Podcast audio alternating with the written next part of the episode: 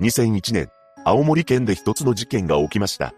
ギャンブルに依存した男が起こしたのですが、その後、俺は悪くねえ、など責任を他人に転換するなど、信じられない思考を持ち合わせていたのです。詳細を見ていきましょう。1958年5月19日、本件を起こした小林光弘は、青森県南津軽郡で4人兄弟の次男として出生します。地元の小中学校を卒業後、千葉県の定時制高校へと通っており、その際、ガソリンスタンドでアルバイトをしていたそうです。その後、1987年より青森へと帰郷し、タクシー会社で勤務することになりました。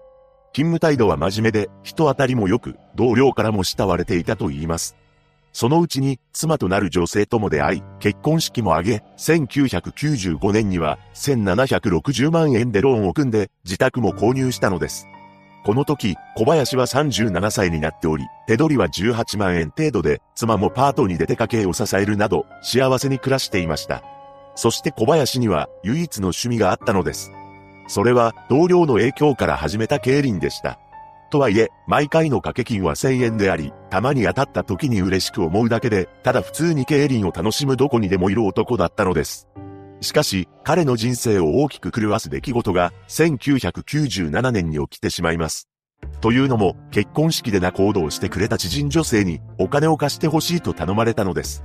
その女性によると、面倒を見ている老人から近々1000万円もらえるそうで、その手続きにお金が必要であり、その資金200万円を貸してほしいというのです。ただ、小林にそんなまとまったお金はありません。そこで知人女性は小林にある提案を持ちかけます。サラ金から金を借りてくればいいのよ。返済は私が責任持ってするから。つまり、借金をしてでもお金を貸してほしいということなのですが、小林はこの女性に結婚式の仲人をしてもらったという恩があったため、なんと言われるがまま、青森市内にある4つの消費者金融から50万円ずつ、合計200万円を借金してしまいます。返済はこの女性がするということでしたが、小林はそれまで自分で返済をするしかないと思い、毎月1万円ずつ肩代わりしながら返済していました。しかし、一向に知人女性から連絡が来ず、心配になった小林は彼女と連絡を取ります。ただ知人女性はもう少しで返せるから、それまで待ってて、というばかりでした。そんな状況の中、小林はあることに気づきます。それは借金が利子によりどんどんと増えているということです。200万円というお金を借りていたため、1ヶ月で5万円ほど加算されていき、いくら小林が毎月1万円を返済しようとも、4万円が増え続けていました。ここで小林はとんでもない行動に出ます。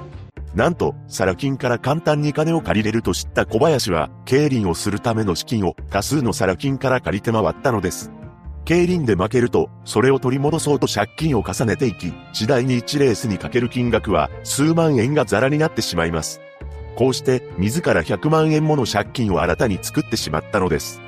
そのうち、職場にまで最速の電話が鳴り響き、どうにもこうにもできなくなった小林は、実家の父親に頭を下げ、しばらくは、毎月20万円の生活費を援助してもらえることになります。そして小林自身も生活を立て直すことを決心し、2000年4月、自営で運送業を開業したのです。しかし、そんな彼に、驚愕の知らせが舞い込んできます。実は小林に金を借りさせた知人女性が家族ぐるみで詐欺を行っていたというのです。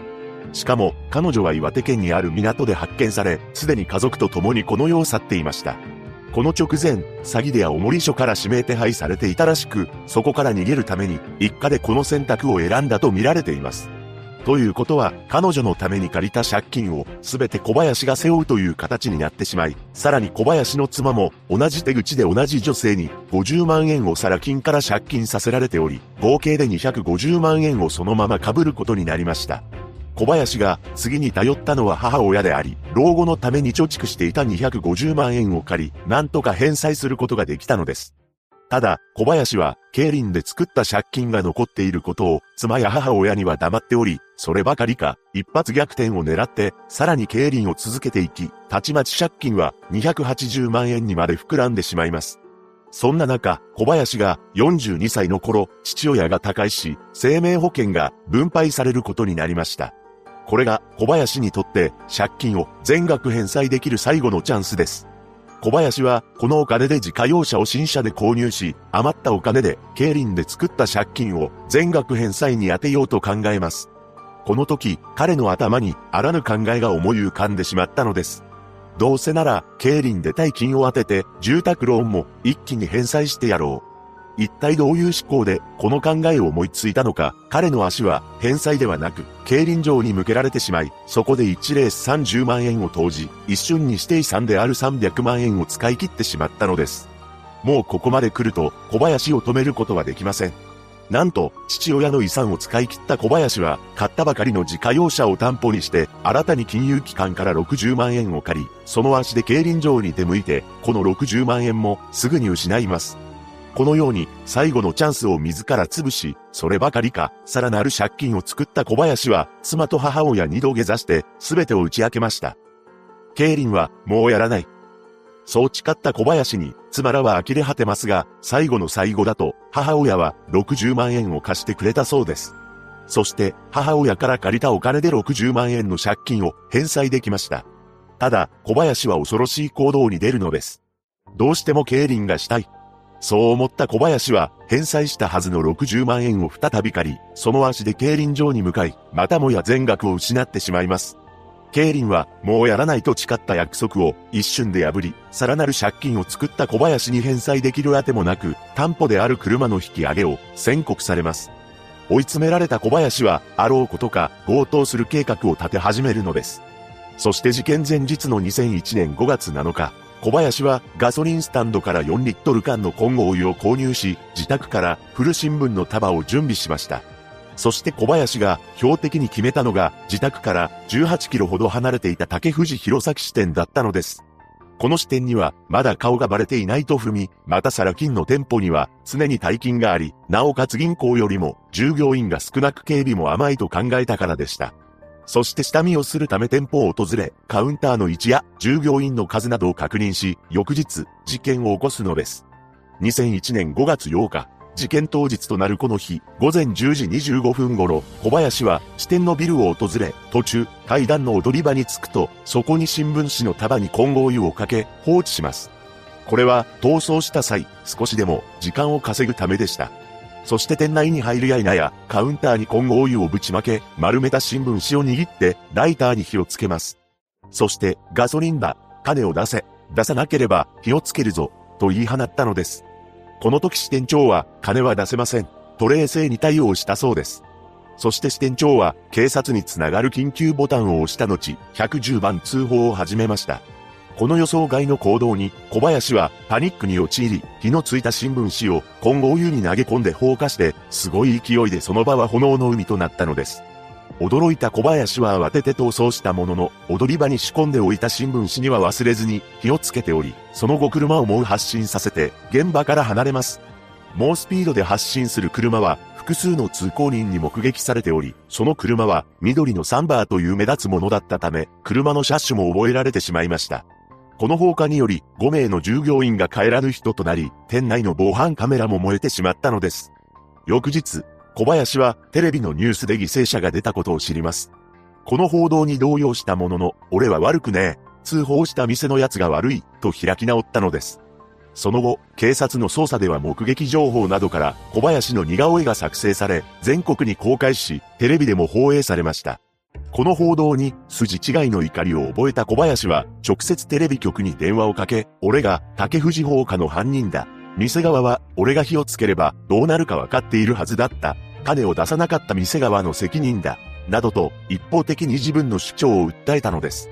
警察は支店長が電話した音声を解析し、津軽弁の鉛があることを特定した後、犯人の車が青森県全域で2万7000台使用されていることを掴んで、一件一件当たっていきます。この状況に小林は妻に対し、疑われると面倒だから、事件当日、車はお前が乗ってたことにしろ。特技を指しており、捜査員が自宅を訪れた際も、妻は夫の言う通りに証言したのです。さらに小林は捜査をか乱するためテレビ局に犯行に車は使っていない。ガソリンは購入していない。私は40代ではない。という手紙を送りつけています。しかし、そんな方法で警察の目を欺くことはできず、すべての条件に当てはまっているのは小林しかいないと踏んだ捜査員は、ついに決定的な証拠をつかみます。それは、小林が階段の踊り場で使用した新聞紙の燃え残りでした。新聞紙のわずかなズレや印刷の特徴から工場の印刷機と配達地域を割り出してその地区に住んでおり、さらに逃走に使った車を持っていたのは小林だけだと突き止めたのです。また、テレビ局に送られた手紙の筆圧も一致し、自宅から犯行時に身につけていた衣服も発見され、追い詰められた小林は全てを自供しました。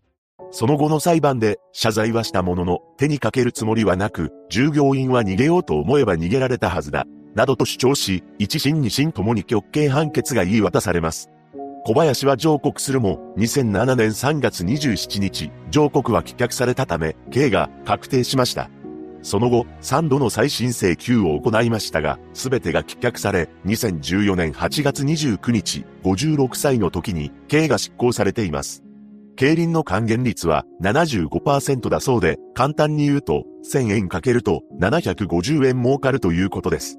つまり、長い目で見ると、ほぼマイナスになってしまうからくりなのです。ちなみに宝くじの還元率は46%だと言います。ギャンブルという沼にはまってしまった男が起こした本事件。一つの娯楽として楽しむ分には問題ないですが、依存してしまうと、身を滅ぼしてしまうのです。被害者のご冥福をお祈りします。